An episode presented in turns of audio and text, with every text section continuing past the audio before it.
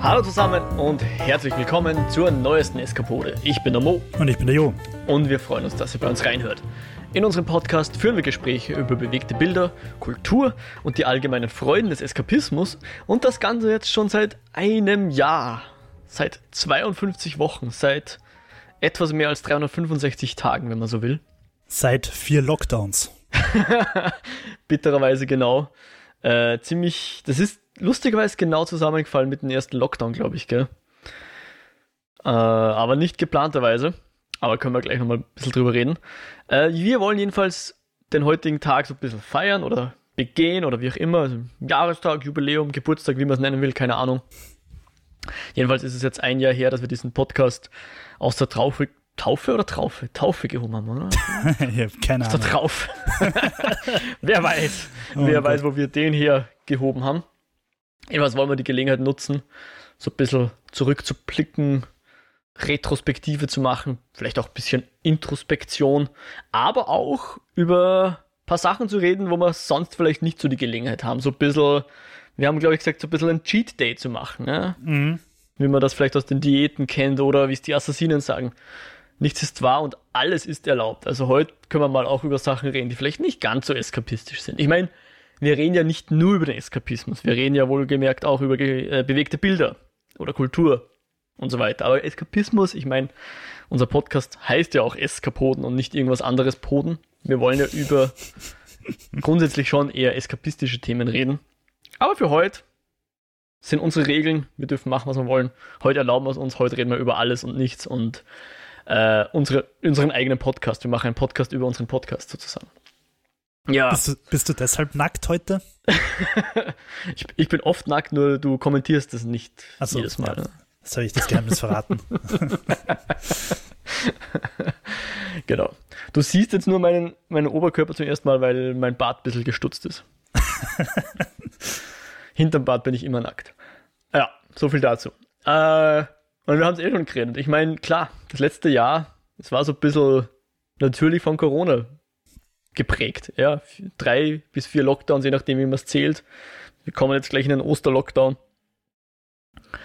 Ähm, also, Irgendwer auf Twitter hat so nett geschrieben, Wissenschaftler sind fasziniert von Schrödingers Lockdown. Es ist gleichzeitig offen und alles geschlossen. Mhm, mhm.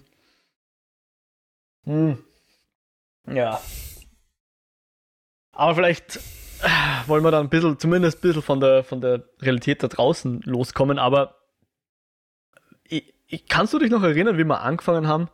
Das war ja wirklich, glaube ich, ein paar Tage nachdem der erste Lockdown losgegangen ist, oder? Aber es war nicht deswegen, sondern wir haben einfach gesagt, wir wollen jetzt den Podcast starten, Naja, also bevor das mit Corona überhaupt ein Thema war in Wirklichkeit. Haben wir uns schon vorgenommen gehabt. wir haben ja auch ein bisschen Vorlaufzeit gehabt. Also es ist ja nicht so, dass wir da jetzt einfach spontan drauf losgeplappert hätten, sondern wir haben ja durchaus Ideen gesammelt, gebrainstormt, überlegt, Genau. in welche Richtung das Ganze gehen soll. ein Logo in Auftrag gegeben. Genau. Liebe Grüße an den Sebi an dieser Stelle. Mhm. Unseren Ähm, wunderbaren Logokünstler. Genau. Und ähm, vielleicht kann man auch sagen, wir haben ja vorher unseren Podcast Frühstück in Westeros gemacht und Ja. dazwischen, zwischen Eskaboden und Frühstück in Westeros hat es ja so eine kurze Zwischenphase gegeben, wo wir ein oder zwei Episoden gemacht haben, die noch unter Frühstück in Westeros erschienen sind, aber halt eigentlich schon was anderes waren, weil Game of Thrones schon ausgerennt, also aus, fertig ausgestrahlt war. Genau, Wir waren ja. auf der Comic-Con und wir haben über Witcher kurz geredet Mhm. und ja, genau, wer die sucht, die findet man im Lichtspielcast-Feed auf kinofilme.com slash Lichtspielcast oder Podcast. Genau, das haben wir, so haben wir uns sozusagen die Zeit überbrückt, bis wir unseren eigenen Podcast gestartet haben. Und dann war ja eigentlich das Thema, wir wollen über Mandalorian reden als erstes Thema. Und das, den Release-Tag dieses Podcast, äh, dieser, dieser Serie konnten wir uns natürlich auch nicht aussuchen. Und die ist halt dann eben in den Anfang März reingefallen. Und äh, bevor wir nicht, äh, bevor die Serie nicht released ist, wollten wir halt auch nicht die erste Folge rausbringen. Das war so unser, unser Sch- ja. Sch- Stein des Anstoßes, wenn man so will. Ich finde, ich habe halt jetzt auch so ein bisschen äh, mich zurückbesonnen, was wir alles so getrieben haben im letzten Jahr, podcastmäßig. Und ich finde, man kann es so irgendwie ein bisschen einteilen in allgemeine Episoden, wo man halt allgemein über Filme oder über eskapistische Spiele oder eskapistische Bücher geredet haben. Mhm. dann halt natürlich äh, Serien. Wir haben gehabt Lovecraft Country und wir haben gehabt The Mandalorian, wo wir wirklich sehr detailliert auf die Episoden eingegangen sind. Genau, jede Episode besprochen haben, ja. Und ich finde durchaus auf einem ordentlichen Nerd-Level. Ähm, und ähm, dann haben wir den einen oder anderen netten Film, sage ich mal, gehabt oder auch ein Spiel, so wie Below, also wo Mhm. wir wirklich über ein spezielles Thema geredet haben. Und äh, was sagst denn du? Ah ja, und wir haben, wir haben also Themen gehabt, die ein bisschen, also wo es jetzt nicht allgemein um Film gegangen ist, sondern so Metathemen wie, wie Realitätsflucht, ja. Werktreue, diese Sachen. ja, ja, ja. Ähm, wie, wie fandest du unser Programm? Ich finde es schön, dass man hier, und deswegen war ich auch so froh über das Format, auf das wir uns einigen konnten, nämlich so ein sehr breites Format eben. Quasi so ein, so ein Überthema eben mit dem Eskapismus so ein bisschen gefunden, aber eigentlich wollten wir über, über vieles reden können und nicht nur über Comicbuchverfilmungen oder sowas. Ja. Ja. wir wollten, und wir haben ja absichtlich gesagt, wir wollen ein breites Thema aufmachen, dass wir über alles und nichts reden können. Und das, das schätze ich auch sehr an dem Format, was wir für uns gefunden haben. Und ich mag auch die Abwechslung. Also dieses, es hat schon was, jede, jede Woche über eine, also über dieselbe Serie zu reden, über die neueste Episode einer Serie zu reden. Das hat was. Ähm, aber es ist auch ein bisschen anstrengender, als, Ja. als einfach ein Gespräch zu führen, weil es halt, du musst halt die Serie anders schauen. Das ist Ja. weniger passiv, du musst mitschreiben oder, oder aufpassen jedenfalls, dass du nichts verpasst. Danach ein bisschen Research machen Ja. und das Ganze dann auch relativ meistens noch relativ zeitnah alles hinkriegen. Also da bist auch terminlich sehr eingetaktet. Und ähm, Und vor allem, du kannst das halt auch nicht einfach, du kannst das nicht nach drei sagen, nach drei Episoden sagen, oh ja, eigentlich gefällt's mir nicht mehr, schau mal was anderes, Mhm. sondern irgendwie, finde ich, sollten wir es dann halt auch durchziehen. Selbst wenn, wenn wir jetzt festgestellt hätten, dass Lovecraft Country der größte Scheiß ist oder so, wäre es halt, finde ich, trotzdem sinnvoll gewesen, das Ganze durchzuziehen. Gott sei Dank hat es uns dann eh halbwegs gut gefallen. Es hat sich wieder erholt. Ich glaube, wir hatten zwischendurch, war man mal nicht so begeistert oder Ja. glaube ich eh zweite, dritte Folge gleich mal. Äh, aber ja, genau, ja. Aber gleichzeitig mag ich auch sehr gern, wenn wir eben so ein bisschen ein, ein, ein freieres Thema haben, wo man mehr ein bisschen die subjektive Ansicht auch einbringen kann und so. Ja.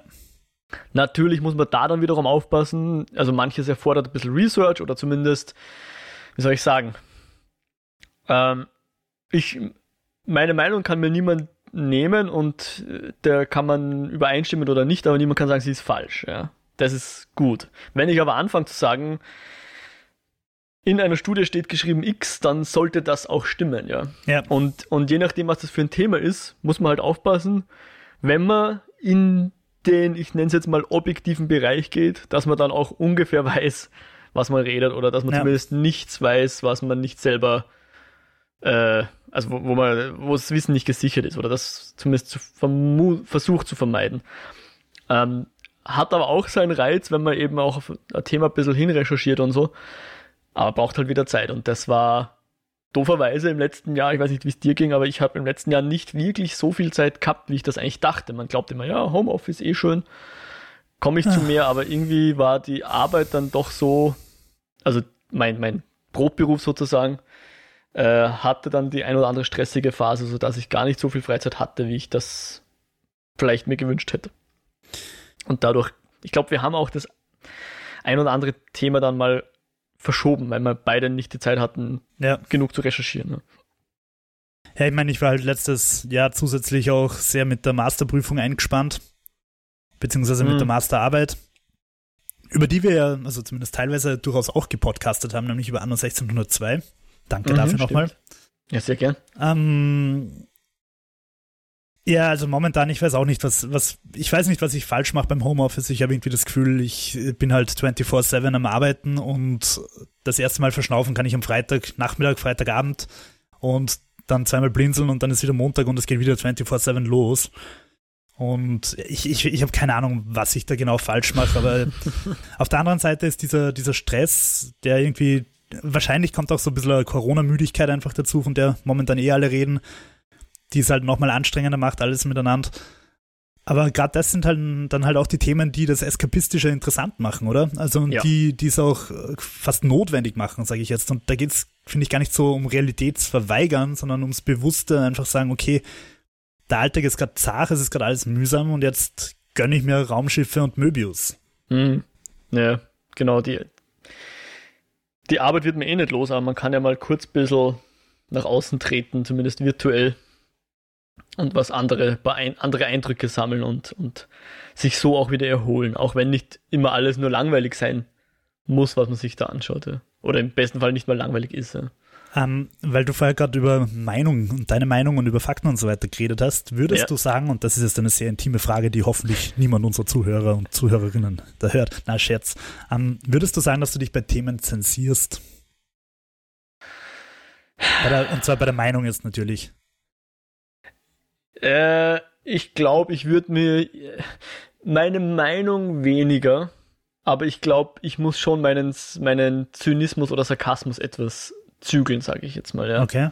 Also wenn wir in einem, zu zweit in einem Raum sitzen und die Mikros sind nicht an, ich glaube, da würde ich mich zu mehr äh, Übertreibungen hinreißen lassen oder zu mehr sarkastischen Bemerkungen hinreißen lassen, wo man mich aber kennen muss, um zu wissen, dass ich das nicht so meine. Ja, ja, ja. ja. Und in dem Sinne ist es schon wichtig, dass man da, glaube ich, ein bisschen aufpasst, dass man nicht was sagt, was Leute falsch verstehen können, weil es soll ja auch Leute geben, die manche Sachen falsch verstehen wollen. Und denen sollte man natürlich dann in so einem Fall auch nicht unbedingt äh, Munition liefern. Also nicht, dass unsere Zuhörerinnen so sind, das möchte ich jetzt nicht sagen. Aber es reicht ja eine Person, der man da irgendwie, äh, wo man was sagt und die Person glaubt, man meint es ernst und ja, ist dann vielleicht zu Recht auch beleidigt. Man weiß es ja nicht. Aus dem Kontext gerissen oder so. Genau, genau. Sowas, da versuche ich schon im Hinterkopf zu behalten, dass ich, dass ich mich nicht hinreißen lasse zu irgendwelchen blöden Aussagen, die man dann falsch verstehen kann oder muss, wenn man den Kontext nicht kennt oder so. Aber ich glaube nicht, dass ich jetzt sage, eigentlich mag ich den Film gar nicht, aber für einen Podcast tue ich jetzt mal so, als würde ich den mögen. Was ich schon merke, ist, jetzt weniger hier, aber grundsätzlich, ich mache auch beim Lichtspielcast mit für Reviews, versuche ich schon, ähm, wie soll ich so sagen, mich selbst ein bisschen zu polarisieren, ja so irgendwie, ja, aber eh okay, ist immer so ein bisschen eine fade Aussage. Da versuche ich schon zu sagen, okay, ist das jetzt eher positiv oder eher negativ und dann versuche ich das so ein bisschen mit einem Twist noch zu versehen, dass ich, dass ich da ein bisschen eindeutiger bin, ja, dass man, dass man mir auch eine, dass man auch eine Meinung erkennt und nicht nur ein, ein objektives Betrachten. Genau. Mhm. Ja, ich, ich finde halt, ich merke halt irgendwie bei mir, dass ich da irgendwie äh, manchmal die Tendenz habe, irgendwie bei manchen Themen die, die die Verteidigung des Underdogs zu, zu übernehmen und das dann auch sehr emotional tue. Und ich habe dann schon manchmal so ein bisschen Bedenken, okay, blamiere ich mich jetzt im Internet komplett, wenn ich, wenn ich jetzt lautstark sage, dass ich Sucker Punch nach wie vor einen ziemlich brauchbaren Film finde, mhm. aus mehreren Gründen und das kann ich auch gern begründen. Aber trotzdem weiß ich halt, dass jeder Mensch im Internet den Film hasst.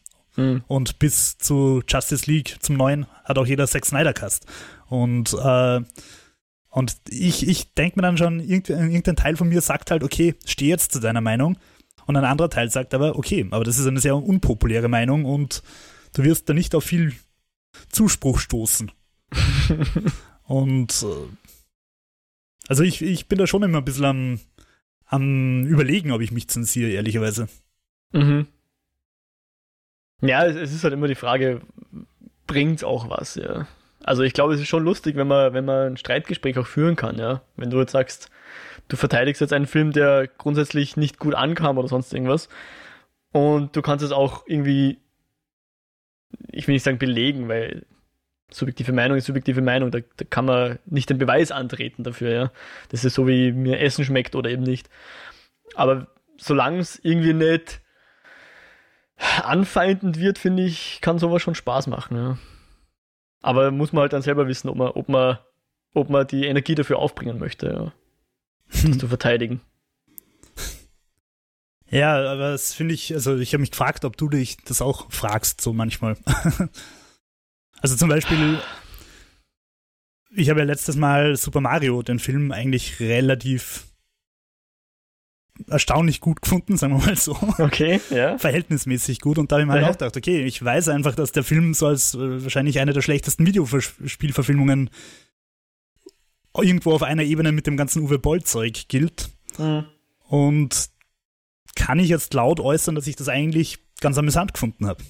Ja, ich finde, da geht es halt auch dann viel darum, und das muss jede Person selber wissen, wie, wie man dazu steht, äh, unterscheiden also man kann oder will manchmal ja unterscheiden zwischen, das ist ein guter Film, nach welchen Maßstäben auch immer, und der Film hat mich unterhalten oder Spaß gemacht oder sonst irgendwas. Ja. Ich kann mich zum Beispiel erinnern, den Film Pixel gab es in der Sneak Preview. Ich weiß nicht, ob mhm, du da mit ja, warst. Ja. Ich hatte meinen Spaß. Ich würde nie so weit gehen zu sagen, das ist ein guter Film und der sollte irgendwelche Preise gewinnen. Aber ich hatte meinen Spaß dabei, ja. Du hast gerade wunderbar Adam Sandlers Leben zusammengefasst. ja, genau. um, ja. Und, Aber äh, mir imponiert es grundsätzlich, wenn Leute auch zu ihrer Meinung stehen. Das möchte ich schon auch sagen, ja. Und es ist auch, es ist schon schwierig, weil dann, dann bläst einem meistens ein ziemlich ein Gegenwind äh, an, ja, in solchen Situationen. Ist eh klar, ja. Ist nicht immer angenehm. Und natürlich kann es dann auch sein, dass man sich bei solchen Themen ein bisschen reinsteigert. Ich meine, Nintendo ist jetzt sicher nicht so die schlimmste Firma, wie ich es gern behaupte. um, ähm, und das ist mir durchaus auch bewusst. Und trotzdem ist es irgendwie ein Thema, das mich halt irgendwie triggert. Mhm.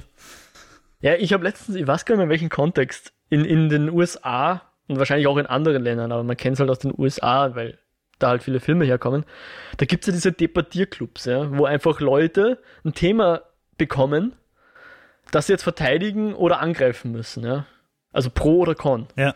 Und ich glaube, es ist oft genug so, oder es ist auch Teil der Übung, dass man sich mit dem Thema nicht unbedingt gemein machen muss, ja.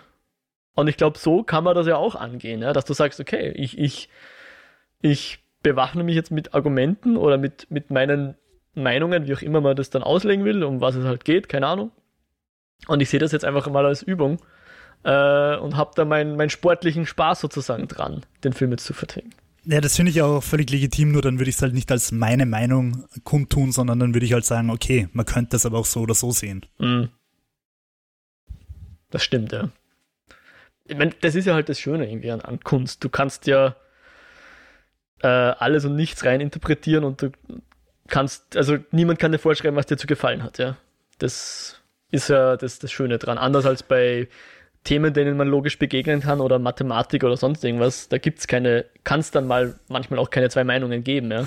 Kunst ja, erlaubt das. Aber gerade da habe ich dann halt doch wieder das Gefühl, dass, dass durchs Internet und durch diese Echokammern oder wie auch immer man das jetzt genau nennen will, und Echokammern sind einfach auch ein umstrittener Terminus, deswegen, naja, weil es durchaus Argumente gibt, dass die eigentlich gar nicht so in der Form existieren, wie man wie man es gern behauptet. Okay. Aber ähm, trotzdem gibt es halt so eine laute Minderheit im Internet, ja. völlig wurscht, ob es um Politik geht, um Sputnik-Impfungen oder um was auch immer, mhm. um Cancel Culture, ich habe keine Ahnung, die halt sehr laut und dominant ihre Meinung rausblasen und wo da relativ wenig Platz für Gegenmeinungen ist. Mhm. Ähm, schönes Beispiel wäre halt Cyberpunk 2077, das im Internet zerfetzt worden ist und die schweigende Mehrheit hat es halt nebenbei zum Spiel des Jahres bei GameStar zum Beispiel gewählt. Weil mhm. es halt einfach spielen, die Klappe halten und Spaß dran haben und nicht laut im Internet rumpöbeln. Und, und es, also da, da, das, glaube ich, ist bei mehreren Themen schon so, dass da die, die Meinung, wo du sagst, jeder hat sein Recht auf die eigene Meinung und so weiter, die wird, glaube ich, schon stark beeinflusst durch diese Trends im Internet. Ja, also klar, niemand, niemand ist eine Insel. Also man wird sicher beeinflusst, ob jetzt absichtlich oder also unbewusst oder bewusst, aber kann schon sein, ja. Oder halt im, im Sinn, dass man halt sagt, ja, keine Ahnung, Mandalorian muss man gerade gut finden, aber Star Wars 789 ist scheiße und Disney hat Star Wars ruiniert, aber gleichzeitig haben sie es gerettet mit Mandalorian, das ist gerade so eine Internetmeinung und und eben Zack Snyder war jetzt lange Zeit der Boomer, der nichts auf die Reihe kriegt und DC ruiniert hat. Und jetzt gibt es eine Petition mit über einer Million Unterschriften, dass er bitte sein DC-Universe fertig machen darf.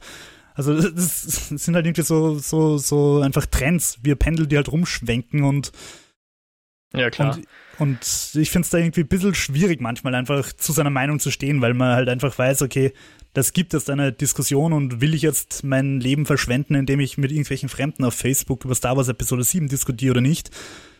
Und ja. was auf der anderen Seite natürlich auch wieder eskapistisch sein kann. so unnötige Facebook-Streitereien oder Twitter-Streitereien. Aber das falle dann fast schon wieder in die Richtung sportliche Auseinandersetzung, oder? Und weniger absolut, in die. Ja, absolut. Ja, aber das ist halt das Schöne so ein bisschen, wenn ich da jetzt so ganz doof reden darf. Wir beide können miteinander reden und müssen keine Meinungen akzeptieren, die nicht in unserem Raum sind. Schön, oder? Ja. ein, ein, fast schon ein Privileg, ja. Weil ich diskutiere gerne über Filme, aber mit Leuten, die ich schätze, ja. Oder die ich kenne zumindest von mir aus, die ich mag.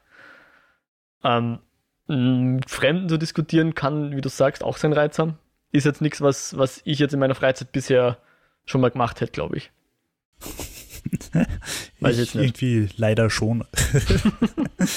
Aber das Thema mit dem Zack Snyder, das ist sowieso ein interessantes, weil ich finde es zum Beispiel, ich finde es ja voll okay, dass der seine Vision jetzt umsetzen kann.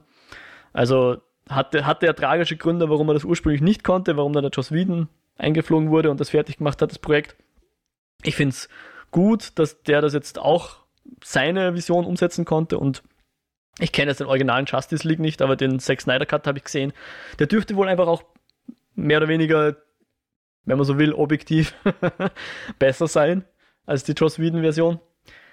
Aber wie es zustande kam, fand ich halt schon bedenklich, dass da jetzt eben diese laute Minderheit einfordern durfte, dass der Snyder Cut released wird oder wie auch immer man das jetzt nennen will, das stört mich dann schon so ein bisschen, dass da jetzt wenige laute Menschen ihren Willen bekommen haben und sich jetzt wahrscheinlich auch noch bestärkt fühlen darin in ihrem, naja, aber ich glaube, in ihrer Pöbelei, weil das war ja nicht, das war ja nicht so, dass die eine Petition, bitte macht es, aber die, die haben ja Leute angegriffen, also nicht vielleicht nicht physisch, aber die haben ja Twitter vergiftet, sagen wir jetzt mal, ja. Ja, wobei ich halt ehrlicherweise auch glaube, dass erst Warner Bros prinzipiell da jetzt relativ wenig drauf geben würde und wenn jetzt rauskommt, dass den Snyder Cut auf Sky oder wo auch immer der läuft, HBO Max, wenn das den halt keiner anschaut, dann glaube ich, werden sie dem Snyder das Budget halt relativ schnell wieder kürzen und dann. Mhm. Na klar, aber die Leute, die jetzt laut den Snyder Cut gefordert haben, die fühlen sich jetzt super bestärkt und glauben, hey, meine Strategie hat funktioniert, ich sollte das beim nächsten Mal wieder machen, wenn, wir, wenn mir irgendwas nicht passt. Ja, ich sehe da einen Punkt. Gleichzeitig muss man halt sagen, dass diese ehrenhaften Leute natürlich recht haben, weil Snyder einfach ein brillanter Kopf ist. Na, Spaß. Na. So viel zur Eigenzensur, gell? Aber hey, heute ist alles erlaubt, genau, haben wir ja schon gesagt. Ah, ja. Ich, ja. Na, ich, ich, es war jetzt eh nur so ein, ein Seufzer. Ich wollte gerade sagen, also in der Retropes Re Retrospektive übers letzte Jahr, mhm. wir haben einige große Themen irgendwie auslassen und das finde ich eigentlich spannend und da wollte ich dich fragen, äh, ob wir die bewusst auslassen haben oder ob das, also warum wir die auslassen haben, ob das einfach irgendwie Zufall war oder und zwar das eine wäre nämlich mal die Next Gen, sprich mhm. die neue Xbox und die neue PlayStation, mhm. die wir einfach komplett ignoriert haben. Ja, ich, ich glaube, von meiner Seite her waren es zwei Punkte, warum ich da nicht mitgemacht habe. Ist das eine ist Resignation, weil ich mir eh schon gedacht habe, dass selbst wenn ich eine wollte, keine haben könnte. Ja. Und das andere ist, ich hatte jetzt den, ich hatte noch nichts gesehen, was es unbedingt gerechtfertigt hätte, da jetzt den doch relativ teuren Sprung zu wagen. Mhm.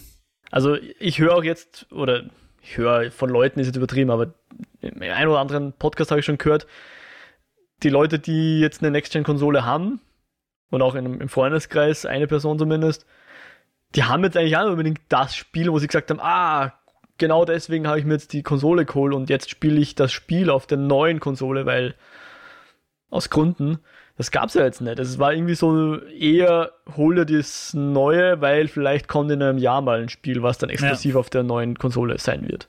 Und da ist mittlerweile halt auch die Chance schon relativ gut, dass es sogar auch am PC kommt. Ja, wobei mein PC auch nicht mehr der neueste ist. Da wird es dann wahrscheinlich gar nicht mehr laufen. Jedenfalls war ich noch eingedeckt mit, mit Last-Gen-Titeln, wenn man so will. Ich bin ja sowieso nicht der Bleeding Edge Gamer, der immer die neuesten äh, Spiele spielt. Mit Ausnahme von Ori in dem Jahr. Können wir dann vielleicht eh noch kurz reden. Äh, wie war es bei dir? Warum, warum hattest du das? Wolltest du eigentlich gern drüber reden und ich habe dich nicht lassen oder? Nein, ich habe ich hab jetzt einfach, eben auch weil ich andere Podcasts gehört habe, wo sie viel drüber geredet haben, ich bin halt irgendwie draufgekommen, dass das komplett an mir vorbeizogen ist, dass mir die Dinger völlig blunzen sind irgendwie. Mhm. Was möglicherweise halt auch damit zusammenhängt, dass ich halt gerade einen Haufen Geld für einen neuen PC ausgegeben habe, und dementsprechend einfach das Budget für neue Wohnzimmerkonsolen quasi nicht reicht. Mhm. Aber halt hauptsächlich auch, weil es keine System-Seller gibt. Genau. Also es gibt ja. keine Killer-Apps quasi. Es gibt kein, kein Halo. Halo, es gibt kein God of War, es gibt kein Last of Us 3. Es, also da, da fehlt einfach relativ viel und dafür, dass ich zehn Jahre alte Spiele mit schöneren Texturen nochmal in 60 Hertz, äh, plötzlich in 60 Frames spielen kann, ja, brauche ich halt keinen, keinen neuen 2x2 Quadratmeter Kasten Exakt. im Wohnzimmer stehen haben. Ich meine, zu groß sind sie, glaube ich, nicht mehr wie die, wie die originalen Riesenkisten aller Xbox und Co. Aber klar, man braucht trotzdem einen Platz dafür. Ja. Und ich merke halt irgendwie auch, dass ich jetzt gegen Ende hin auch auf der PS4 irgendwie gar nicht mehr so viel gespielt habe, weil ich halt auch nicht so dazukomme. Also Ja. irgendwie das Erwachsensein. Das nervt voll. Na, es, es gibt Sachen, die ich total gern spielen würde. Ich würde unglaublich gern Persona 5 spielen. Das habe ich, glaube ich, seit eineinhalb Jahren oder zwei Jahren irgendwie auf der PS4 rumliegen. Ja. Und ich weiß halt einfach, dass das Ding 15 Stunden braucht, bis ich überhaupt aus dem Tutorial draußen bin. Und da sage ich halt, nein, in der Zeit spiele ich Last of Us durch. Das gibt mir auch was, das ist fetzig und spaßig und ich brauche halt nicht 120, 160 Stunden reinstecken, damit ich das Ende vielleicht gesehen habe Hm. und weiß dann, dass ich noch immer 150 Stunden Nebenmissionen nicht gemacht habe. so gern ich das spielen würde, weil es einfach ein gutes Spiel sein soll, ich habe Mhm. nicht die Nerven dazu und auch nicht die Zeit dafür. Mhm. Und, und so geht es mir irgendwie total oft. Also ich, ich, ich habe irgendwie in einige Sachen einfach so ein bisschen reingeschnuppert. Otherside zum Beispiel, großartiges Spiel, unglaublich geiler Artstyle. Und das spiele ich dann halt irgendwie 10 Stunden, 12 Stunden. Und dann sage ich halt, okay, jetzt habe ich es gesehen und ich könnte jetzt perfekt drin werden und das noch ein Jahr spielen. Oder ich ziehe halt zum nächsten weiter. Und ich bin Ja. dann halt wer, der eher Lust auf was Neues hat und halt neue eskapistische Momente erleben will und, und schauen will, was es noch alles gibt auf der Welt. Mhm. Mhm. Ja, gehe geh ich so ein bisschen mit. Weil ich meine, wir haben ja auch irgendwie drüber geredet, ob wir wieder mal über Spiel reden, eskapieren. Ja. Und es mangelt halt einfach darum, dass wir jetzt nicht, dass wir jetzt beide nicht die Zeit haben, dass wir sagen, okay, wir spielen jetzt Assassin's Creed Valhalla jeder 30 Stunden, dass wir es durch haben. Mhm. Woher die Zeit nehmen? Ja. Vor allem, das zu planen ist halt schwierig.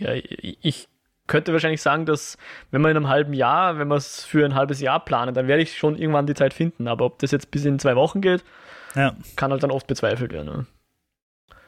Mhm. Na, was war das andere Thema? Du hast gemeint, zwei Sachen hast. Äh, Das andere Thema wäre halt gewesen, solche Sachen wie Wonder Woman 84, wo ich erst empörterweise festgestellt habe, dass ihr das im Lichtspielcast gemacht habt. Ja. Mich hat es Ähm, eh ein bisschen gewundert, dass du, dass du gar nicht auf mich. Bei, bei dem hat es mich eher gewundert, dass du nicht auf mich zugekommen bist. Ja, weil ich, weil ich ihn äh, legalerweise nicht schauen kann, weil ich kein Sky-Film-Dings habe, sondern nur Sky-Serien. Und auf Amazon gibt's ihn nicht. Ja.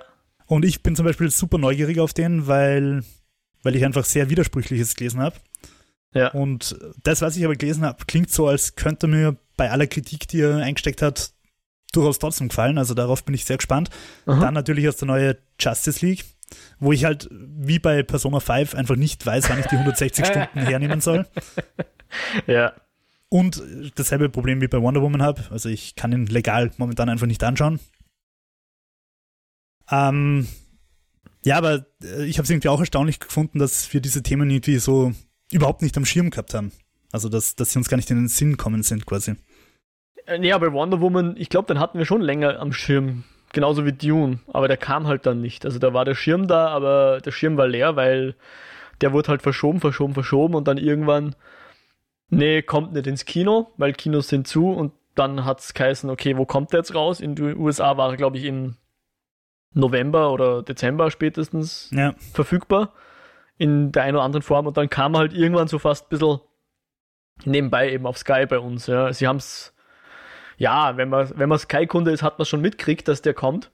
Aber ich weiß nicht, außerhalb von, von, vom Sky, von der Sky, wie sagt man da? Bubble. Sky, Sky Bubble, genau.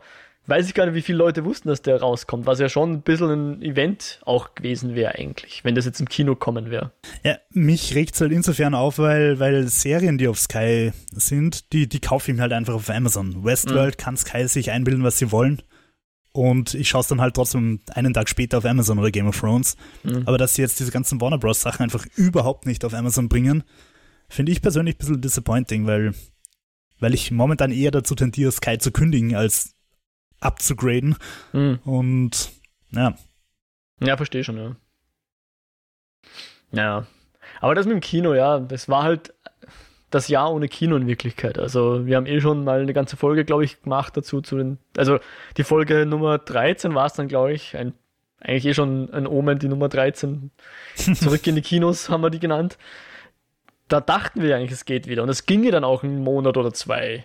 Ich glaube, ich habe das Jahr, also ich weiß nicht, was ich vor Februar gesehen habe, da war ich sicher, wie ich mich kenne, 17 Mal im Kino. Aber ab Februar ja. Ähm, Habe ich halt, glaube ich, ehrlicherweise wirklich nur Tenet gesehen.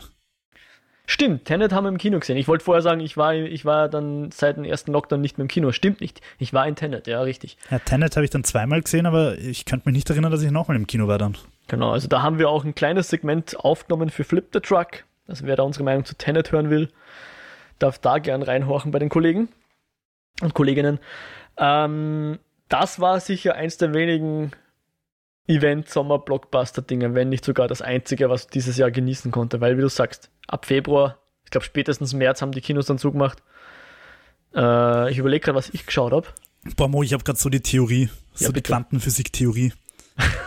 ich glaube, dass Warner Bros. Ja. Tenet gar nicht im Kino veröffentlicht hat. Aber Christopher Nolan ist dann so böse geworden, dass er die Zeit zurückdreht hat und ihn trotzdem veröffentlicht hat. so irgendwie wird es gewesen sein, ja. Ah, das war noch was. Damals vor einem halben Jahr, als der ins Kino kam.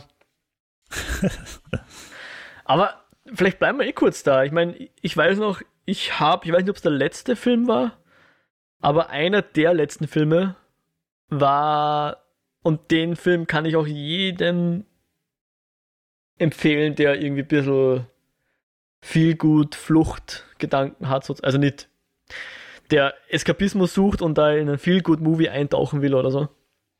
Das ist äh, Little Women. Das war einer der letzten Filme, die ich im Kino gesehen habe. Da dachte ich nicht, dass mir der so gefallen wird. Lustig, genau an den habe ich auch gedacht. Ja. Und ich habe halt überlegt, war der dieses Jahr oder war der letztes Jahr? Ja, der war also noch war dieses der, Jahr, ja. Also Anfang ich, dieses Jahres. Den habe ich auch noch gesehen. Und lustig, ich, ich finde nämlich ganz, ganz schrecklich und. und What? Und, und, ja. Okay. Ich, ich merke, ich mache ich mach mich schon wieder unbeliebt. Nein, ich, ich habe das, ich habe es echt mühsam gefunden, weil ich mir einfach denke, es geht in dem Film um drei völlig verzogene reiche Gören, die die ganze Zeit jammern, wie arm sie sind. Sitzen da vom Tisch, der einfach zwei Meter hoch gedeckt ist und sagen, wir sind so arm, mein Papi ist im Krieg und kann mir kein Klavier kaufen. okay. Ich, ich habe nicht mehr gut genug im Gedächtnis, um das groß wieder zu widersprechen, ob dass das nicht so war. Und klar, die eine darf nach Paris und so weiter. Wahrscheinlich hast du ein bisschen recht, aber ich finde halt, das ist so der Film, wo es irgendwie darum geht, dass man sich eben sein, sein Glück auch so zum guten Teil auch selber schmieden kann, so ein bisschen. Das Ob das jetzt so stimmt, ist dann eine andere Frage, aber im Film wird zumindest gezeigt, dass die Mädchen das können. Ja, so mehr oder weniger. Na, ich dachte nicht, dass mir der so gefallen wird, wie mir dann getaugt hat. Ich dachte, den fände ich nett, ja. So wie, wie der Betty und ihre Schwestern oder wie der hieß. Ähm, aber der neue Little Women, der hat mir wirklich, wirklich gut gefallen. Schön, schön. Mhm. Und was mir auch super gefallen hat, aber weniger eskapistisch ist, ist äh, und, und auch bisschen neuer. Der kam, glaube ich, im Dezember letzten Jahres oder im November letzten Jahres auf Prime, eine Prime-Produktion, aber den möchte ich unbedingt jeden ans Herz legen.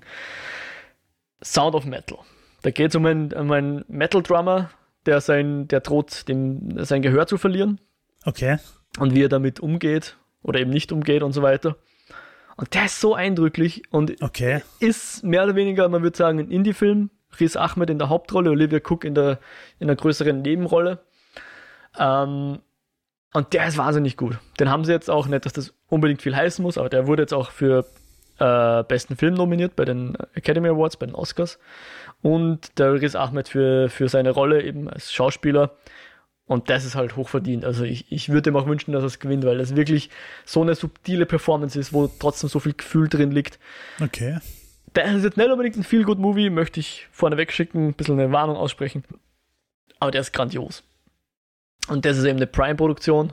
Und das eben eine Prime-Produktion, vor allem, weil es kein großer Blockbuster ist, kein, weiß nicht, Netflix machte gerne mal den nächsten Scorsese um 100 Millionen oder 150 oder wie immer jetzt der, der Irishman kostet hat. Der macht natürlich schon ein bisschen Platsch im See und dann kann der vielleicht auch zu den Oscars kommen, wenn sie Glück haben. Aber dass hier dieser kleine Indie-Film, der auf Prime erschienen ist, es wirklich in die beste Filmkategorie geschafft hat, ist, glaube ich, schon ein bisschen ein Zeichen. Auch wenn man jetzt auf die Oscars nicht zu viel geben muss, aber. Ja, vor allem, also ich, ich, ich habe den Film nicht gesehen, ich habe auch noch nie was davon gehört, darum bin ich. Glaub, Echt? Okay. Also ich, ich notiere ihn.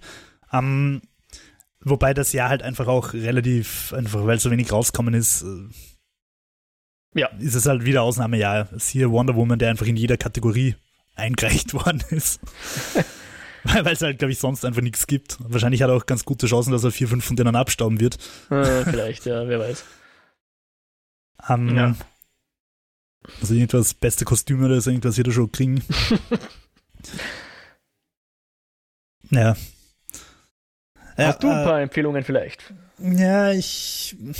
Was ich jetzt gerade geschaut habe und tatsächlich einfach, wenn wir bei, bei Amazon bleiben, großartig finde, ist nach wie vor, wer Expanse ist, glaube ich, äh, wenn alle Leute sagen, dass Mandalorian gerade die beste Science-Fiction-Serie ist, nope, it's wer Expanse. Und mhm.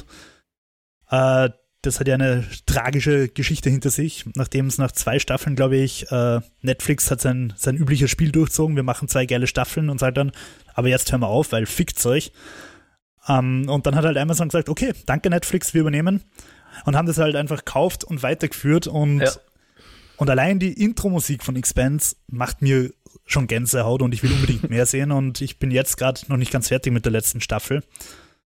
Und also finde ich, gehört auf jeden Fall angeschaut. Also jeder, der Raumschiffe mag, muss The Expanse schauen. Das ist fantastisch.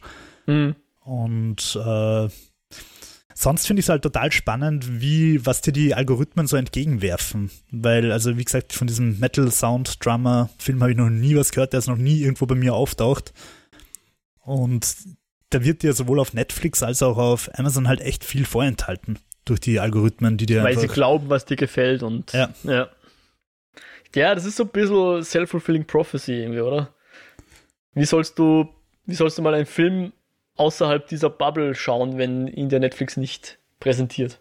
ich meine, ich suche natürlich oft dann Filme. Ich, ich sag dann halt, okay, ich schaue jetzt einfach, äh, zum Beispiel eben letztens geschaut wird Duke of Burgundy, mhm. den ich auch sehr empfehlen kann, der mir echt gut gefallen hat. Und wenn ich dann äh, den Film rausgefunden habe, selbst wenn ihn Netflix dann nicht zeigt, manchmal kannst du sie ja nicht anschauen, sondern nur auf die Watchlist geben, äh, dann kannst du ja trotzdem unten dann die weiteren, also mhm. wo der Algorithmus dann wieder schöne Sachen empfiehlt, die angeblich ähnlich sind. Mhm. Und da entdeckt man dann schon immer wieder irgendwie so nette Nettigkeiten. Mhm. Äh, was ich glaube, letztes Jahr gesehen zu haben, äh, ist, ah, wie hat das geheißen? Ah ja, auf Englisch The Mouth of Madness von John Carpenter. Toller Film, toller Film. Okay. Es geht um einen Autor, der irgendwie so ein bisschen verrückt wird beim Schreiben und dann wird es ein bisschen Lovecrafty. Also ich habe generell sehr viel Lovecrafty-Zeug geschaut letztes Jahr. Mhm. Eigentlich alles, was ich irgendwie gefunden habe. und Mouth of Madness hat wirklich so einen netten 90er-Charme und so schöne Plastiktentakel, die in der Gegend rumwackeln und hat mir echt gut gefallen. Okay. Ähm, aber generell so wie Endless ist zum Beispiel auch Lovecrafty ist sehr nice. Ähm, The Void, finde ich, kann man sich auch anschauen. Also da gibt es einige Sachen, die so ein bisschen Indie, äh, ja nicht wirklich Indie, aber halt so ein bisschen nerdy und crazy sind und wahrscheinlich dem Mainstream-Publikum eher missfallen werden, aber die halt irgendwie trotzdem so einen eigenen Charme haben. Hast du eigentlich jemals die Annihilation-Verfilmung gesehen auf Netflix? Naja, mit der Natalie Portman. Okay, habe ich, hab ich auch gut gefunden. Ja. Und auch wenn man es jetzt nicht unbedingt direkt vergleichen kann, aber trotzdem vergleichen muss, ist natürlich die Farben aus dem All mit Nicolas Cage. Mhm der ist, glaube ich, auch letztes Jahr gekommen. War auch sehr lieb. Okay. Also hätte man echt schlimmer machen können. Man hätte es auch besser machen können, aber war, finde ich, also wenn man mit nicht zu hohen Erwartungen rangeht, dann durchaus befriedigend. Okay. Dann hau ich auch noch ähm, zwei Empfehlungen raus. Ja, voll. Äh, der ist noch nicht vom letzten Jahr, aber er ist letztes Jahr auf Prime aufgeschlagen und davor hat ihn, glaube ich, haben ihn die wenigsten gesehen, weil der halt eher so ein Festivalfilm war. Äh, aber der war auch grandios. Portrait of a Lady of Fire. Ich hoffe, dass der noch ja. auf Prime ist. Äh, oder dass er überhaupt mal dort war. Weil ich glaube, ich habe den sogar gerentet oder so. Ich glaube, du hast schon mal drüber geredet ja, auf jeden Fall. Der ist auch super. Da geht es um, um äh, eine, eine Frau, die halt Porträts malt und im, wann ist das, 17., 18. Jahrhundert wahrscheinlich oder so in dem Dreh, bevor es halt Handyfotos gab. Sprich, wenn man, wenn man jetzt einmal über von Frankreich nach Italien verheiratet wurde, dann musste halt der potenzielle Brautwerber da ein Porträt sehen, damit er überhaupt weiß, wen er da heiratet. Und die wird halt beauftragt, ein Porträt von einer Frau zu malen, damit eben so eine Brautwerbung passieren kann.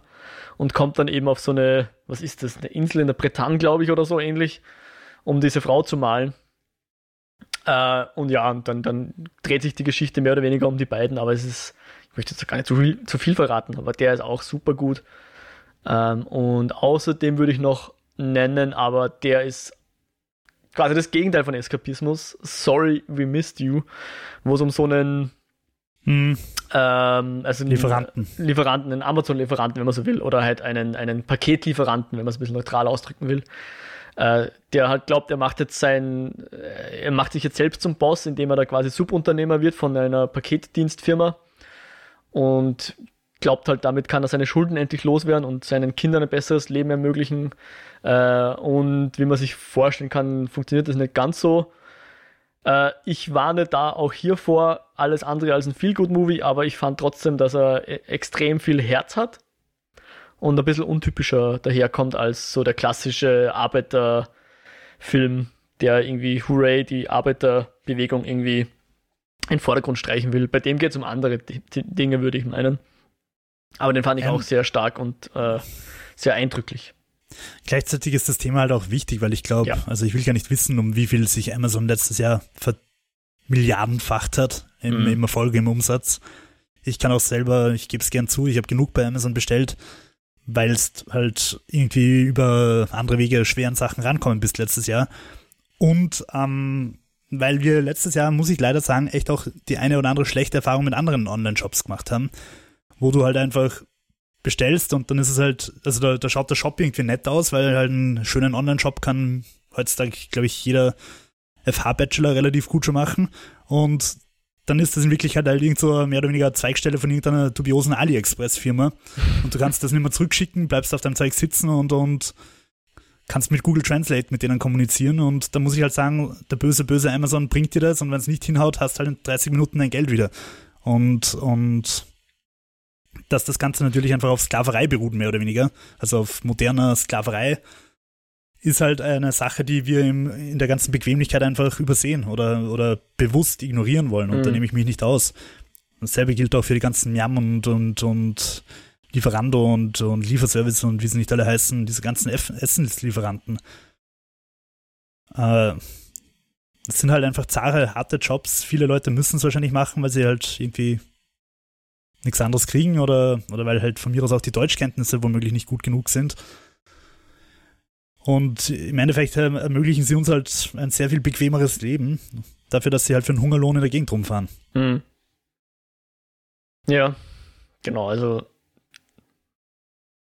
da schreibe ich soweit. Das ist eine sehr eigenartige, ein sehr eigenartiger Auswuchs unserer jetzigen Gesellschaft und gerade in Corona-Zeiten hat es irgendwie nochmal verstärkt, dieses Phänomen. Äh, aber da sollten wir alle schauen, dass wir da irgendwie ein bisschen dagegen arbeiten, dass die Leute auch fair entlohnt werden und äh, eben nicht so eine sklavenartige Arbeit nachgehen müssen. Äh, und wer gern das in Filmform gegossen haben will, der schaut mal in Sorry, We Missed You rein. Ich glaube, der ist auch auf Prime zu finden. Mm. Soll man Was- einen was- Übergang machen zu Serien oder magst du noch einen Film anbringen? Wie schaut's aus? Äh, na, Film muss ich jetzt nicht mehr unbedingt anbringen. Mm. Ich würde da nämlich noch eine, eine positive Serie einhauen, ähm, um da auch mal wieder ein bisschen einen anderen Twist reinzubringen, nämlich We Are the Champions. Okay. keine Ahnung wie. Das war eine von den Serien, die uns der Netflix entgegengeschmissen hat. Keine Ahnung, warum wir in dem Moment beide gesagt haben, also ich und mein Verlobter, hey, das schauen wir jetzt, das interessiert uns beide, aber äh, das war, war ein lustiges Ding. Da geht es um, nennen wir es mal Randsportarten oder Nischensportarten, wobei Sport schon ein dehnbarer Begriff ist. Also die, bei der ersten Folge geht es um dieses Phänomen, wo äh, ein ganz steiler Berg irgendwo in der englischen Provinz ein Käse runterkugelt, also ein Leibkäse, und die anderen versuchen da dem nachzurennen und halt wer als erster unten ankommt, kriegt halt die Käsetrophäe. Und da geht es halt Völlig um solche, ja, da geht es halt um solche Phänomene und, und Sportarten und Wettbewerbe oder halt eben auch zum Beispiel eine Serie geht es um Jojo und andere geht es um Aber- Hundetanz und so. Ist es ein Doku oder? Äh, Das ist eine Doku-Serie, Aber, und das fand ich so angenehm, es ist weder übermäßig ernst, noch verarscht sie die Leute, die da auftauchen. Okay. Also ich, das war so richtig für mich der, der schmale Grat, den es genau erwischt hat. Wir machen uns nicht über Leute lustig, das kann ich nämlich gar nicht ab, da habe ich zu viel Fremdscham dafür. Aber wir nehmen uns dann jetzt einen super ernst, weil das, was wir machen, ist nett. Ja, das wird die Welt nicht verändern, ja. Eins zum Beispiel ist Chili-Welt essen oder so. Die machen das, weil sie alle so ein bisschen einen, einen, einen Sockenschuss haben, aber sie wissen das auch, ja. Und die sind alle quasi in on the joke. Ja, wir lachen nicht über sie, sondern mit ihnen. Mhm. und das, das ist einfach super. super. positiv und das fand ich sehr das, charmant. Das klingt fantastisch, weil ich meine, wir schauen schon ganz gern nochmal irgendwie so noch alte Takeshis Castle Folgen auf YouTube oder so. ja. Und das klingt ein bisschen so. Und klingt gut, klingt gut. Ja. Und generell, äh, weil du gerade Dokus ansprichst, das wollte ich auch ansprechen, weil wir über Dokus ja eigentlich sonst nicht reden, aber mhm. ich finde auf Netflix Dance oder Dancing with the Birds, wo es um Paradiesvögel und ihre Balztänze geht. Also Dauert, um, ich, 50 um wirkliche Minuten. Paradiesvögel, um die Tiere. Ja, richtige Paradiesvögel, okay. diese kunterbunten Vögel, die einfach die absurdesten Sachen machen, um zum Schuss zu kommen. Und das ist, also ich finde so dermaßen lustig. Ich glaube, ich habe echt selten sowas Lustiges gesehen, wie diese Paradiesvögel, okay. die da rumhüpfen und Liegestützen machen und sich aufbludern und Rückwärtssalti machen und es ist so entertaining einfach. Und natürlich mit gut Mickey Mousing, also sie haben schon die richtige Musik drunter gelegt, dass das alles lustig ausschaut, aber mhm. ich habe so viel Spaß dabei gehabt. Das, das, klingt so ein bisschen wie diese, wie hieß das früher, Disneys lustiges Tierreich oder so ähnlich, kannst du dich erinnern? Dann fällt die ja. Nacht herein. Ja, ja. Und die besoffenen Affen den Hügel runterrollen und so. Wie hieß das? Wie hieß die Serie? Ich weiß es nicht mehr. Also die, die du mir jetzt gerade vorgestellt hast, meine ich. Also äh, das ist eine Folge nur äh, von Netflix. Äh, ich glaube, auf Deutsch heißt es Vogeltanz, auf Englisch glaube ich Dancing with the Birds. Okay. Und äh, also die sind so lustig, diese Paradiesvögel einfach. ah. da, da lachst schon teilweise auch über sie und nicht mit ihnen. das ist, okay. Also ist schon geil, wenn der da einfach irgendwie drei Stunden lang in der Gegend rumstolziert und sich aufbludert und tanzt und Babys nachahmt und also Menschenbabys, die er irgendwo aufgeschnappt hat. okay. Und, und dafür, dass er dann halt ungefähr 0,5 Sekunden lang kurz vögelt, im wahrsten Sinne des Wortes. Das ist äh, schon echt lustig. Okay. Ja, apropos Paradiesvögel, aber jetzt im übertragenen Sinn, hast du eigentlich Tiger King geschaut? Ja, voll. Das war natürlich auch der ja. große Shit letztes Jahr. Das war nämlich auch genau am Anfang vom Lockdown und ich glaube, das hat auch ein bisschen dazu beigetragen, dass das so dermaßen erfolgreich war. Ja, wahrscheinlich schon. Also, es war echt so ein Trend einfach und man hat es ja. schauen müssen und es war ja auch gut gemacht und was ich, also im Sinn von jetzt, äh, von der Unterhaltung her, mhm. Ähm, was mir extrem gut gefallen hat, war die Episode, die danach noch kommen ist, wo sie nochmal die Leute zu Wort kommen haben lassen, wo die dann halt auch echt sagen haben können, das ist völlig falsch dargestellt worden und so. Weil das natürlich bei Dokus immer ein bisschen die Gefahr ist. Doku muss halt einfach inszeniert werden und auch Tierdokus werden inszeniert und ja. du kannst dir nicht sicher sein, dass der Eisbär, der da gerade seine Mutter verloren hat, dass das wirklich derselbe Eisbär ist, den du vorher noch mit seiner Mutter gesehen hast, mhm. weil die natürlich auch eine Geschichte erzählen wollen. Die haben ja auch ein Drehbuch, was sie vorher schon ja. haben, bevor sie überhaupt losgehen und drehen. Ja. Und, und das war bei Tiger King offenbar auch der Fall, dass da halt einige anders dargestellt worden sind, als sie sich zumindest selber sehen. Und ich finde es ziemlich cool, dass sie noch die Möglichkeit gekriegt haben, ja, das ich, zu kommentieren. Ich, ich war da so ein bisschen heiß-kalt bei der Folge. Zuerst dachte ich auch, dass ich eigentlich ganz cool finde, dass man denen die Möglichkeit gibt, aber wenn man dann nachher nochmal drüber nachdenkt, irgendwie war es schon auch so ein bisschen ein Vorführen von den Ganzen. Weil er hat sich schon ein bisschen auflaufen lassen, auch der, Hardwick oder wie er heißt, der das so ein bisschen, das war ja auch so ein Skype-Call, den sie da quasi gemacht haben, weil die ja auch alle schon im Lockdown waren zu dem Zeitpunkt. Ähm, keine Ahnung, bin mir nicht ganz sicher, ob es nicht ein bisschen ein, ein Cash-Grab war und ein bisschen vorführen. Ja, wenn man es wohlwollend auslegt, dann stimmt's. Sie konnten noch mal sagen, was sie wirklich dachten, aber da haben sie auch zusammengeschnitten, was sie wollten vielleicht. Ja, ja, ja klar. Aber mhm. allein die Tatsache, dass halt, ich habe vergessen, wie er heißt, der, der kriminelle Glatzkopf mit so einer heißen Babysitterin. dass der halt einfach nochmal sagen darf, wir finden, dass wir da un ungerecht oder unfair dargestellt worden sind, dass sie das nicht rausgeschnitten haben und sondern halt einfach nochmal kommentieren haben lassen, finde ich schon fairer, als wenn sie es nicht gemacht hätten. Das stimmt, ja, das stimmt. Hast du zufällig die, das Hausboot von Olli Schulz gesehen, von unserem ja, Konkurrenz-Podcast? von unserem einzigen Konkurrenz-Podcast. Ja, habe ich vor zwei Tagen, glaube ich, die letzte Folge geschaut. Habe ich mir gerade zu Gemüte geführt. Ich habe es noch nicht äh, geschaut, aber werde ich sicher noch, weil ich einfach fest und flauschig sehr gern höre. Mhm. Und da hat der Schulz halt auch gesagt, dass da durchaus einige Sachen ziemlich radikal zusammengeschnitten worden sind und halt einfach so viel, viel ärger wirken, als halt in der Realität war, dass da halt irgendwie manche Sachen so wirken, als würde er gerade voll austicken, aber in Wirklichkeit sind da halt zwei Wochen Streit vorher passiert, die nicht gezeigt wurden und so weiter. Hm. Das muss man sich halt einfach bei Dokumentationen auch klar machen, dass die halt Geschichten erzählen und Stories haben. Hm. Durchaus. Also es ist nicht unbedingt, ich will nicht sagen, dass das fake ist, aber sie, sie stellen die Wahrheit halt so dar, dass es eine Geschichte ist, der du als Zuschauer auch zuschauen willst und mit Cliffhangern und so weiter. Ja. Na klar, es ist ein Ausschnitt und kein, kein 360-Grad-Bild, sondern ein bestimmter Ausschnitt, ja. Was mir letztes Jahr, also was ich jetzt im, beim drüber nachdenken festgestellt habe, dass ich eine neue Form des Eskapismus entwickelt habe. und zwar Flucht in Projekte, die, die ich dann nicht realisiere. ich habe einfach einen großen Pile of Shame mittlerweile, und zwar wirklich einfach im letzten Jahr seit Corona angehäuft, mhm. an Domestika-Kursen, an Udemy-Kursen, an mhm. also einfach an so Online-E-Learning-Angeboten. Ich habe ich hab mein erstes Humble Bundle äh, ziemlich genau vor einem Jahr gekauft. Und ich habe irgendwie 18 Humble Bundles im letzten Jahr gekauft. und viele von denen haben wir ziemlich taugt. Also jetzt gerade freue ich mich sehr über 10 Milliarden Seiten Attack on Titan um 12 Euro oder so. Mhm. Ähm, aber auf der anderen Seite habe ich auch einige gekauft, wo ich mir denke, ja, das ist cool und interessant. Und dann hast du halt 15 Bücher über Online-Marketing oder über, was weiß ich, Mathematik für Träume oder so.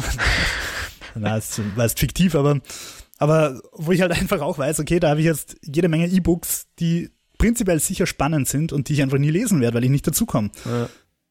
Und, und dann, und dann denke ich mir halt, okay, ich will das und das lernen und ich will jetzt endlich mit After Effects durchstarten und kaufe mir dann halt einen Udemy-Kurs, weil er gerade um 10 Euro statt um 250 Euro anboten wird, was eh der gute alte Online-Verkaufstrick ist. und ja, dann mache ich es halt nicht, weil ich stattdessen Sims 4 spiele. Hm.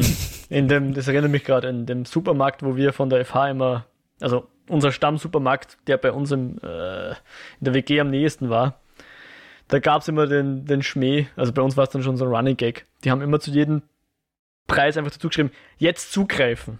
Es war zwar nicht billiger oder irgendwas, es war genau derselbe Preis, aber wenn da dabei steht, jetzt zugreifen, dann denkst du ja schon, eigentlich sollte, sie, sollte ich jetzt zugreifen. Danke, Schild, ich kaufe mir jetzt keine Ahnung, drei Kilo Streusalz im Sommer. Katzen, Katzenklo-Zeugs. ja, genau. Um, ähm, mir ist es übrigens auch bei Amazon aufgefallen, ohne da jetzt Amazon-Shaming betreiben zu wollen. Die haben irgendwie so Angebote, jetzt übers Wochenende Osterangebote, Filme kaufen ab 3,99. Dann schaust 17 Filme durch, die alle 3,99 kosten und die halt so halbwegs schundig sind und du, die du dann doch nicht kaufst. Dann findest du den einen Film, den, auf den du schon lang wartest, klickst drauf, 10,99 Euro. Und da denke ich mir dann, ah, super, wo ist es mein. Das ist hm. dann das Up. Selling. Ja. Mhm.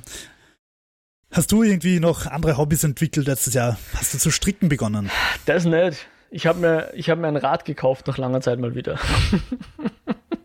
so, das war so mein, mein, mein einziges neues Hobby, wenn man so will, dem ich dann auch das ein oder andere Mal ein bisschen ausgefahren bin und jetzt ganz gern durch die Stadt fahre damit, weil ich eben auch die Öffis so ein bisschen vermeiden möchte, wenn es Ja, aber ich meine, die U6 geht. ist halt schon wichtig für, also die ist ein bisschen so wie Actimel, die stärkt Abwehrkräfte. die Impfung in U-Bahn-Form. Ja, mhm. und ein bisschen widerlicher. Ja, weniger hygienisch, definitiv. Äh, aber sonst, ich meine, ich, ich hatte mal überlegt, aber ich glaube, das ist schon wieder ich überlege gerade, ob ich das vor Corona schon gemacht habe. Ich wollte mal wieder die Tabletop-Figuren anfangen, ein bisschen zu bemalen. War dann auch so, wo dann die, die Recherche über das, über das richtige Material äh, länger dauert und mehr Spaß macht, als man sich dann mit dem Hobby selbst beschäftigt, weil ich glaube, ich habe genau fünf Figuren entgratet und dann eine halb angemalt oder so. Ja, aber hast tatsächlich was gekauft. Ja, ja, gekauft habe ich. Was hast du gekauft? ja, Pinsel und Farben und so. Die Aber Figuren habe ich ja eh Armee, noch. welche Figur? Achso. Die hatte ich noch. Das waren Herr der Ringe-Figuren, die ich mir da gesucht habe, weil ich mir gedacht habe, okay, da muss ich jetzt nicht. Die, das ist sowieso ein. Die habe ich eh schon rumliegen von vor 10 Jahren, 15 Jahren. Ja, ich muss sagen, dass ich so postmortem betrachtet die, die, die Herr der Ringe-Figuren eigentlich am uncoolsten finde. Also damals, glaube ich, habe ich sie am coolsten gefunden. Aber die sind eigentlich am detaillosesten und viel zu filigran. Und sie geben halt auch relativ wenig Möglichkeiten, während ich bei den Warhammer-Figuren halt echt gut rumbasteln kann und kreativ mhm. sein kann. Das stimmt. Das stimmt, ja. Na, aber ich habe es eher so als, als handwerkliches Hobby gesehen, sozusagen. Ja. Nicht unbedingt, um mich jetzt kreativ zu verwirklichen, sondern einfach, um ein bisschen was mit meinen Händen zu machen. Weil ich arbeite ja äh, am Computer, bin kein mit Handwerker. Zehen. Genau. Und du wolltest ein bisschen einen Ausgleich für die Hände. ja, genau. ja, ich wollte halt mal, ich weiß nicht, wie man das sagen soll, nicht die Tastatur und die Maus bedienen, sondern halt wirklich Werkzeug, wenn man so will. Ich meine, Pinsel ist jetzt nicht unbedingt das Oberwerkzeug, aber ich habe auch eine Pfeile benutzt, ja. Ah. Ja, ja das finde ich irgendwie im, im, Homeoffice so dermaßen frustrierend, dass du den ganzen Tag, oder ich, ich spreche für mich, vorm Computer sitze und aber das Gefühl habe, dass ich nichts mache, was ich eigentlich machen will.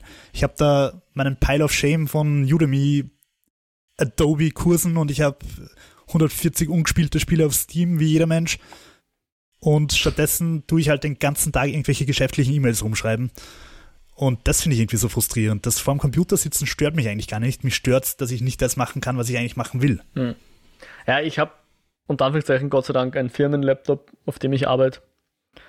Insofern kann ich das da ein bisschen besser trennen, weil ich auf dem Firmenlaptop halt kein Steam installiert habe und keine, was auch immer, Udemy-Kurse oder YouTube-Playlists, die auf mich warten, sondern da habe ich nur mein Arbeitszeug und dann mache ich den zu und drehe den anderen Computer auf, wenn ich überhaupt noch Lust auf Computer habe.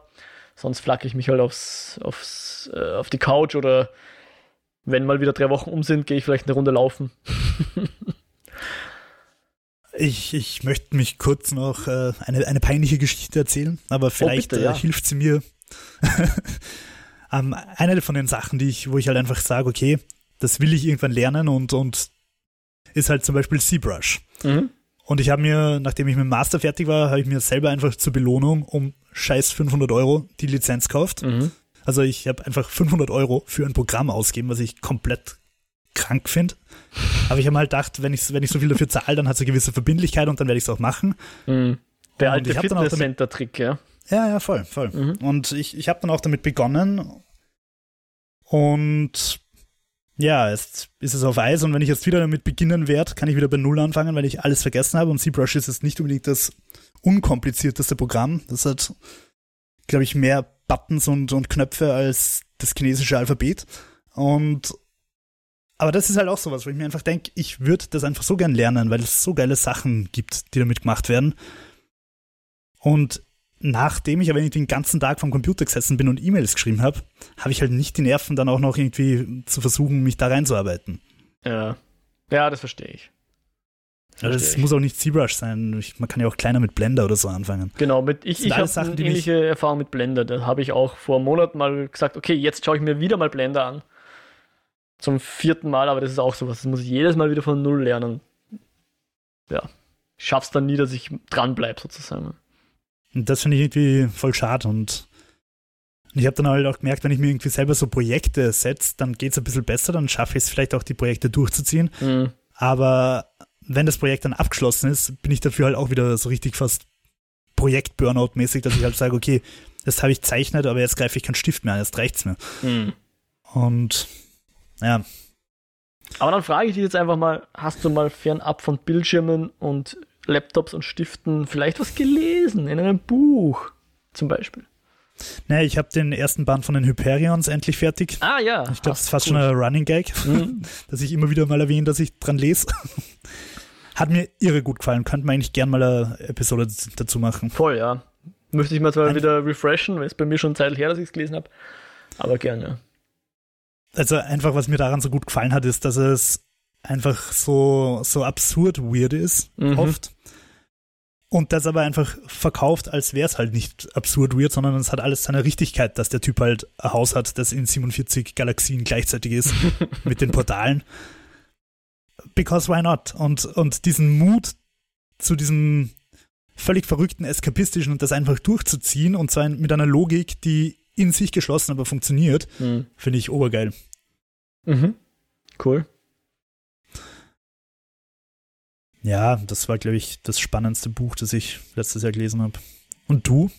Äh, ich habe tatsächlich mal den Sprung in den Asimov reingemacht, habe jetzt meine mhm. ersten fiktiven Bücher von ihm gelesen. Ich habe mal das hatte ich irgendwie als Kind mal bekommen, so eine so ein Sachbuch, wo er quasi anfängt von einfachen Physikexperimenten bis hin Sachen zu erklären, wie unsere Welt also funktioniert. Das ist ganz cool. Wenn ist man was von Asimov?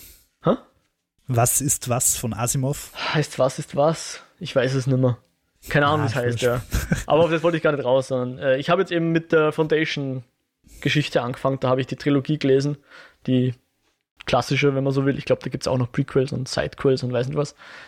Äh, fand ich auch sehr interessant. Ansonsten den Brandon Sanderson lese ich immer wieder und mein Running Gag, Wheel of Time, Mhm. jedes zweite Buch habe ich mir vorgenommen, ist ein Wheel of Time Buch, dann schaffe ich das hoffentlich, bis die Serie rauskommt. Und ich glaube, ich bin auf einem guten Weg. Ich bin jetzt beim zwölften Band von 14. Mhm, not bad. Also das sollte sich hoffentlich ausgehen, bis die Serie dann rauskommt. ah, und der, der Sanderson, den lese ich auch öfters, der hatte auch ein Release dieses Jahr, der, wie hieß das aktuelle jetzt? Rhythm of War, glaube ich, war das. Den habe ich mir auch zu Gemüte geführt und dann halt zwischendurch noch ein paar andere kleinere Sachen, die jetzt aber nicht so wahnsinnig erwähnenswert sind. Vielleicht mit Ausnahme von Siwil Arun, einer, wenn man so will, Graphic Novel slash Manga. okay, cool. Sehr geil. Also so ein bisschen eine Mystery-Geschichte, so feudales Fantasy-Setting bisschen, Okay. ähm, aber zeitweise einfach richtig gut gezeichnet. Also das dürfte, wie heißt der, ich glaube Nagabe oder die Person, ich weiß nicht, ob sie äh, Mann oder Frau ist, die zeichnet und schreibt das. Und das sind manchmal so Seiten, wo du denkst, okay, die Seite oder das Panel, das könnte man sich jetzt vergrößern und, und als Poster an die Wand hängen, weil es so cool ausschaut. Und dann ist jetzt ein der zehnte Band kommt, glaube ich, demnächst oder ist vor kurzem rausgekommen und dann ist das, glaube ich, auch abgeschlossen oder so. Liest du es als Papier oder digital? Als Papier, genau. Als Papier. Ich lese fast Weil, alles auf Papier. Ich merke ich merk halt, wenn ich irgendwie so Seiten habe, die ich so, so Wallpaper-mäßig finde, Mhm. dann mache ich einfach gerne einen Screenshot oder Ja. so. Der dann irgendwann untergeht und in, unter den ganzen Fotos. Aber ich habe da ganz einen geilen Attack on Titan Screenshot gehabt, wo, wo ein Titan halt alle anderen mit Titans bewirft und die Überschrift war halt so, er wirft mit Titans um sich. so, ja. Na, aber äh, wie buchstabiert man das? Ich, der Name war jetzt ein Also, bisschen man suspekt. findet es auch unter The Girl from the Other Side. Okay, das. Also ich nehme an, G-Ö-R-L. G-I-R-L, ja. Ah, passt. Ja. Und will Arun, aber ich weiß nicht, ob das eine Fantasiesprache ist oder ob das was heißt. Das steht auch drauf. Also äh, S-I-U-I-L Beistrich A Abstand R-U-N. Okay, Siuil Arun, aber The Girl from the Other Side sollte man es auch finden. passt. Das war, war auch sehr cool. Habe ich auch mal immer mal wieder äh, eins von den neun Bänden, die wir haben, gelesen. Der zehnte soll, wie gesagt, demnächst kommen oder ist vor kurzem gerade erschienen. Den werde ich mir dann auch noch zu Gemüte führen, sobald wir ihn haben. Hättest du noch irgendwie einen Wunsch für die Zukunft? Irgendwelche Themen, die, die dich reizen würden oder so? Also jetzt Äh, wieder, wieder Cheat Day beendet Ja. für, für die Eskapoden.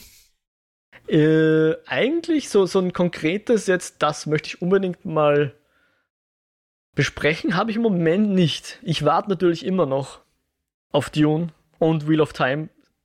Vor Mhm. allem Wheel of Time, das wäre was, wo ich ganz gern wieder so eine wöchentliche Mhm. Sache draus machen möchte. Ähm, aber keine Ahnung, wann das wirklich jetzt kommen wird. Also sie drehen schon, es gibt immer mal wieder auf Twitter so einen kleinen Teaser von eine Mini-Szene, die sie zeigen oder wie die SchauspielerInnen Table Reads machen oder so. Also die sind am Drehen. Aber keine Ahnung, wann da die Produktion beendet ist, geschweige denn, wann dann die Serie rauskommt. Und du? Mich, ja, mich würde würd ich eigentlich auch gerne episodenhaft wirklich durchbesprechen, wer, wenn es irgendwann mal erscheint, die zweite Staffel von Witcher. Ah ja. Würde mich reizen. Aha. Ähm, ja, Die wurde ja auch schon produziert oder ist am Produzieren, gell? Da haben sie nur wegen Corona ein bisschen Verschiebungen gehabt, oder wie war das? ich glaube ja. Und Mark Hamill ist dabei, also es kann eigentlich nur gut werden. Ah, echt? Das wusste ich gar nicht. Ja, ja, er spielt einen, äh, wie heißt der, der, der Meister vom, vom Ge Geralt. Puh, da fragst du mich zu Der, viel. der im Spiel am Anfang mit, ähm, im Witcher 3 am Anfang mit dir mitreitet. Ja, keine Ahnung, das habe ich noch nicht gemerkt. Ich habe mir da, wenn ich weiß, dass er Geralt heißt, dann bin ich schon froh. Ja. ähm, ja, und ich würde es eigentlich schon nett finden, wenn wir auch wieder mal ein Spiel machen, weil ich habe die Folge zu Below eigentlich recht lustig gefunden. Das war spannend, ja. Das Spiel. Mhm. Aber ich habe es erstens cool gefunden, dass wir den Input gekriegt haben vom Rainer Siegel. Also mal so ein fremdbestimmtes Thema habe ich eigentlich ganz lustig gefunden. Und halt einfach zu sagen, okay, wir spielen das jetzt jeder, weiß ich nicht, sieben Stunden oder was wir gesagt haben. Mhm. Bei mir waren es im Endeffekt eineinhalb Stunden, 107 Minuten. ähm, und wir schauen einfach, wie es uns dabei geht und was ich bei Spielen halt irgendwie schon so nett finde, dass es sich halt ganz anders entwickeln kann. Also, dass du halt in eine ganz andere Richtung spielen könntest als ich. Ja. Was schon Gesprächspotenzial bietet. Mhm. Okay. Also würde ich vorschlagen, machen wir nächste Woche Persona 5, oder? Moment, ich fange jetzt an, kündige meinen Job. Haben wir ja schon besprochen, dass sowas ganz easy peasy geht. Ja. Ah, ja. Ja, ja, das war unser erstes Jahr, Jo. Hat es dir denn so grundsätzlich gefallen? War es das, was du dir erhofft hast von einem? Ist ja schon dein erster. Na, stimmt nicht ganz. Wir haben jetzt Frühstück im Westhaus gemacht, aber der, den wir jetzt wirklich sozusagen regelmäßig für ein ganzes Jahr gemacht haben. Ich habe es ziemlich cool gefunden. Ich finde es auch ziemlich cool, dass wir bei den Themen äh, relativ flexibel sind, sage ich mal. Mhm. Ähm, ich habe immer wieder auch recht viel mitgenommen. Also nach wie vor will ich irgendwann aus der Episode, wo, der, wo die Franzi unser Gast war, die einfach länger mal breiter von diesem, äh, von diesem Rollenspiel geschwärmt hat, äh, dessen Name mir gerade tatsächlich nicht mehr einfällt, so spontan. Ach, verdammt. Was war, um was ging es da? Nicht Animal Crossing, nehme ich an. Na, du spielst so einen Detektiv, der halt so aus der ISO-Perspektive. Ah, Disco Elysium. Ja, genau, genau, das war's. Also das steht nach wie vor sehr weit oben auf meiner Liste. Mhm. Und bei jedem Steam-Sale, wo es von 40 Euro auf 39 runtergesetzt wird, bin ich am überlegen. Ähm, also ich nehme durchaus auch viel mit und äh, freue mich über die Flexibilität und ja, ich bin gespannt, was noch alles auf uns zukommt. Ja, sehr schön. Ja, und, und wenn ihr Themen habt, liebe Zuhörerinnen, die ihr uns vorschlagen wollt, wir sind offen. Also wir können natürlich nicht versprechen, dass wir es umsetzen, aber wir sind offen dafür, es zumindest zu erwägen. Wir ähm, schreiben alles auf unserer unsichtbaren Schreibmaschine mit. ja, richtig. Aber wir haben ein Dokument für Themen, für Sendungsthemen. Also da könnten wir es auf jeden Fall reingeben, wenn, äh, wenn es uns denn interessiert. Und davon gehe ich aus, weil uns interessiert ja doch recht viel eigentlich eher. ähm, aber auch sonst, wenn ihr irgendwie Feedback habt, ich meine, zur Sendung, zur heutigen Episode, was auch immer, wenn ihr uns einfach irgendwas mitteilen wollt, wir würden uns super freuen über Zuschriften. Gibt mehrere Möglichkeiten, unter anderem zum Beispiel E-Mail eskapoden at kinofilme.com oder auf Twitter at eskapoden. Ihr findet uns äh, natürlich auf Apple Podcast heißt so, ja, Apple Podcast, früher iTunes, beziehungsweise Spotify und natürlich über den RSS-Feed. Da freuen wir uns über Reviews und ähm, Abos und so weiter. Und wenn ihr uns wirklich ein Geburtstagsgeschenk machen wollt, ich habe das mit dem Jo jetzt gar nicht abgesprochen, aber ich sage das jetzt trotzdem mal, lasst uns eure Lieblingsfolge wissen. Das würde mich voll interessieren. Wenn ihr eine habt, wenn ihr ein Thema habt, über was wir geredet haben, wo ihr sagt, das war eigentlich das coolste Thema oder so, lasst es uns wissen. Oder empfehlt es Freunden. Das würde uns auch freuen, wenn ihr einfach anderen Leuten sagt, hey, die haben da über das und das geredet, horch doch mal rein. Das, ihr würdet uns ein riesen Geburtstagsgeschenk bereiten oder Ostergeschenk vielleicht. Ja, und vielleicht auch äh, so als Feedback, wie das zum Beispiel ist, wenn wir halt jetzt über mehrere Episoden lang nur eine Serie besprechen mhm. und dann wieder halt, also würde mich auch interessieren, wie das ankommt oder oder nicht ankommt, genau. Ja. ja. Naja, ich denke mir halt, äh, es kann ja sein, dass ich sage, okay, Star Wars interessiert mich jetzt gar nicht und die labern da jetzt zwölf Folgen lang nur über Star Wars, dann kann das natürlich einerseits erneuing sein, andererseits habe ich halt die Erfahrung gemacht bei den Podcasts, die ich höre, dass ich gern über Themen höre, die mich eigentlich nicht scheren. Also ich, ich höre sehr gern Stay Forever zum Beispiel, die die ganze Zeit über Spiele labern aus den 80ern und frühen 90ern, die ich never ever spielen werde oder spielen will und trotzdem finde ich es total spannend, ihnen zuzuhören dabei. Mhm. Ja, wir hoffen natürlich auch, dass wir entsprechend spannend sind, genau. Ähm, aber wenn man, jo, wenn man dir jetzt konkret was empfehlen will, du bist ja, habe ich gehört, auch im Internet unterwegs. Wo findet man dich denn und was treibst du denn da so? At WhiteRabbit360 auf Twitter. Da streite ich gerne über Star Wars Episode 7 oder Sucker Punch. Und seit neuestem habe ich jetzt einen YouTube-Kanal gegründet, einen neuen. Die Geschichte dahinter ist, dass ich äh, für die FH, für mein Studium, einen YouTube-Kanal gemacht habe, wo wir unsere Projekte hochgeladen haben. Nicht bedenkend, dass meine FH Adresse, E-Mail-Adresse irgendwann auslaufen wird, was jetzt der Fall ist nach dem Studium, und nahezu unmöglich ist auf YouTube äh, eine neue E-Mail-Adresse zu deinem Channel hinzuzufügen. Das heißt, ich habe da erst alle Videos runtergeladen und auf die neue Adresse hochgeladen. Die neue Adresse ist Jo Meyerhofer, M-A-Y-R Hofer. Und ich will da in Zukunft, wenn ich die Muße habe, auch immer wieder so kleinere Videos machen zu verschiedenen Themen. Ich habe jetzt ein Video gemacht zu dem sehr, sehr netten und eskapistischen Spiel Townscaper. Ja, da wird es vielleicht in Zukunft noch mehr geben und da freue ich mich natürlich auch sehr, wenn wer vorbeiklickt. Genau, das ist ein richtig und feines Video geworden. Gratuliere dazu. Dankeschön. Ist auch nicht sehr lang, also ich glaube fünf Minuten und eine Sekunde oder so ähnlich, oder? Ja, also mein Konzept war halt einfach, ähm, dass ich solche Themen einfach so in fünf Minuten vorstellen will und mir geht es auch darum, dass ich quasi wie wir es im Journalismusstudium gelernt haben, einerseits sehr objektiv bleibe und also die ersten vier Minuten, sag ich mal, sind objektiv und dann kommen 60 Sekunden sogenannter New Games Journalism, wo es einfach um meine Meinung geht, wo ich alles das sagen kann, wo mich das Internet danach wieder hasst. Und das ist so ein bisschen das Konzept dahinter. Und das Ganze ist in fünf Minuten erledigt. Weil ich mir irgendwie denke, wenn du das in fünf Minuten nicht sagen kannst, kannst du es in 20 Minuten auch nicht besser sagen und ja. Und damit beenden wir unsere eine Stunde lange Episode unseres Podcasts. Und wo finde ich dich, Mo? Äh, ich bin nur auf Twitter. Ich meine, ich bin auch auf YouTube, aber mein, mein Channel ist nicht so, dass ich den gerne herzeigen würde. Es ist mir ein, ein Abonnement-Channel, wo ich selber abonniere. Unter anderem natürlich den Jo. Äh, aber sonst auf Twitter, at Mojack bin ich und ich mache noch einen anderen Podcast. Beim Lichtspielcast bin ich noch dabei. Findet man auch auf kinofilme.com slash podcasts. Da ist auch übrigens die Möglichkeit, das habe ich vorher noch nicht gesagt, äh, unter unsere Eskapoden-Folgen, äh, wie sagt man da, Beiträge, äh, kann man auch einen Kommentar hinterlassen. Auch das geht, auch das freut uns.